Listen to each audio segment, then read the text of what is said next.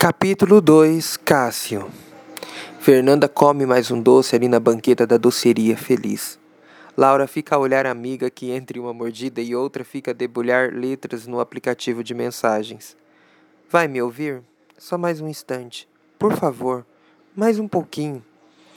Logo Fernanda termina ali e fica a olhar para a Laura. Não vai guardar o celular? O que foi, Laura? Só preciso que guarde essa merda de aparelho aí. Tá, tudo bem. Fernanda coloca o aparelho na bolsinha tiracolo. Vai, o que houve? Ele terminou. Quem? O Murilo? Lógico, quem mais seria? Sério? Sim. Laura não consegue conter as lágrimas que rolam ali. Fernanda, meio sem saber, sai da banqueta e dá a volta no balcão. Me perdoe. E agora o que eu faço? Você ainda o ama? Muito. Então vai até ele, fale com ele horas. Não posso. Por quê? Sei lá. Acho que não quero. Não quero ou não pode? Ai, porra, como é difícil lidar com isso. Não tem que lidar. Só vai lá. Fique com ele, fale com ele, ouçam. Como? Olhe, Laura, vai logo. Será que devo? Vai logo. Laura tira o avental, entrega este para Fernanda que o veste. Laura sai dali. No caminho, Laura fica entre risos e choros, seguindo a passos largos o céu já anuncia mudança com a vinda de um temporal. Após três quadras, ela sobe por uma calçada lisa de uma faculdade. Ao término dessa, Laura atravessa a rua escura, talvez por mais um novo problema elétrico na rede. Oi, boa noite. O Murilo está? Sobe lá. Obrigado. Laura sobe cheia de alegria ali de frente à porta dele. Ela vai bater quando percebe essa estar sem trancar. Chama pelo rapaz duas vezes sem resposta. Ela entra ali e ouve na sacada risos. Ela segue até o barulho e se depara com a cena. Seu peito aperta, aquela dor lancinante. Murilo aos beijos com a sua professora de piano. As mãos deles a roçarem os corpos. Laura abre a boca e logo fecha. Senta por um instante observando o casal ali a iniciar os prenúncios de um coito. Ela sai dali ao passar pela porta, fecha esta. Ali no corredor, com as lâmpadas oscilando, ela vai descendo, as costas na parede. Já no chão, ela chora em total silêncio. Alguns minutos ela sai. Ao passar pelo porteiro que a deixou entrar, Laura ouve um boa noite e responde com um tchau. De volta à doceria, Laura entra sem ser vista, já que Fernanda está a atender um grupo de quatro rapazes. Já na cozinha, ela senta ao chão e fica a revirar a mente com as cenas que vira há pouco no apartamento de seu ex-noivo.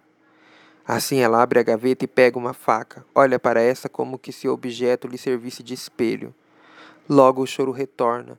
Ela segura a faca, trazendo esta para si, tendo a mesma encostada no pescoço. Fernanda entra ali. Laura, pare com isso, agora! Fernanda tira a faca da mão da amiga, que debruça ao colo de Fernanda num choro quase que selvagem. Ali as duas no chão abraçadas, um dos fregueses entra ali e as ajuda a se levantarem. Momentos depois, Fernanda fecha a doceria. Laura ali na mesa esfrega com as mãos os cabelos. Fernanda prepara um café e serve para Laura. Não quero nada. Não tem que querer. Só beba. Faça isso. Por que, Fernanda? Por que ele fez isso comigo? Laura, aquele seu noivo, gente, nunca gostei daquele cara. Ele nunca me enganou. Verdade, você nunca gostou dele. Sim, nunca fui com as fuças dele. Cretino. Preciso tomar algo. Café. Não, algo forte, bem forte. Não vou deixar você beber álcool. Não sozinha, tá? Quase uma hora depois, e meia garrafa de menta na mesa. Laura acorda com as batidas à porta. Ela se levanta da cama, ajeita seus cabelos e abre a porta. Tia, o que foi?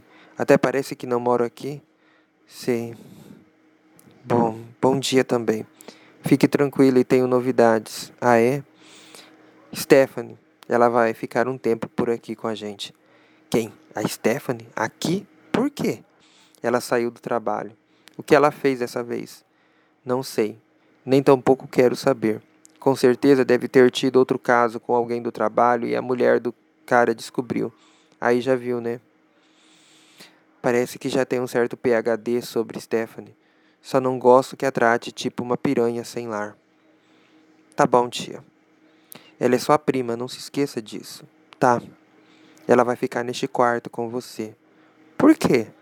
Porque o outro quarto está cheio de bugigangas e eu não estou nem um pouco a fim de mexer nele por este ano. Mas, tia, sem mais. Também preciso que fique de olho nela. Por quê? Vá, desça e veja. Tá bom. Alguns minutos depois, Laura desce. Stephanie ali a papear com a tia. No chão, três malas e uma bolsa já bem gasta. Oi. Olá, prima. Vem aqui me dê um abraço, vem. Ficou louca? Não sou sua amiga. Sai fora, jacaré. Tá vendo, tia, como ela me trata mal? Ivone sai da poltrona. Meu Deus, por que me destes duas sobrinhas loucas e um sobrinho tonto? Vai, fiquem quietas, não se matem, vou preparar algo para comer. Obrigado, tia. Ivone segue para a cozinha. Laura senta no lugar da tia. Stephanie olha para a prima com certo deboche. Parece que o tempo não passa por aqui. Pelo menos você não muda. Por quê? Gostaria que eu seguisse seus passos, me tornando uma qualquer de homens de firma por onde trabalho? Por que me trata assim? Vai logo, diz o que te aconteceu. Perdi meu emprego. Não creio. Quando foi a última vez? Há três anos? Esteve aqui num belo carro, em roupas caras e finas e com um cara que mais parecia um cafetão. Ricardo não é um cafetão. Pode até não ser, mas leva um jeito. Acredite, dessa vez não fui a culpada. Nunca o é. Confiei no meu antigo encarregado e refiz umas planilhas. Novamente, homens. Fazer o que? Gosto deles, mas não sou tão burra assim. O que fez? Fiquei com cópias, só que ele as quer. Meu Deus, como é burra! Não vou pagar sozinha. Trouxe elas. Lógico, estão aqui comigo. Por que faz isso? Me ajude. Vai, vamos, vamos sair daqui. Vamos logo. Stephanie sai com Laura, deixando Ivone a fritar bolinhos na cozinha. Cássio termina de preencher os formulários e arquiva alguns documentos quando Susana entra em seu box. Atrapalho? Não. Pode me ajudar com as mercadorias que chegaram para a Copa? Sim. Obrigado. Eles chegam na copa e ali no chão alguns pacotes de café, açúcar, chá, bolachas. Onde os coloco? Nos armários acima, os chás, embaixo o açúcar e o café neste perto do micro-ondas. Tá certo. Obrigado de novo. Logo hoje a moça do café não veio. Ah, sim, a dona Solange. Quem? Dona Solange, a gentil senhora que prepara os cafés e faz a limpeza dos escritórios. Você a conhece? São íntimos? Diferente de muitos, sou de baixo. Não tenho essa de orgulho e descuido para com meus colegas de trabalho. Não faço separação, tão poucos discrimino.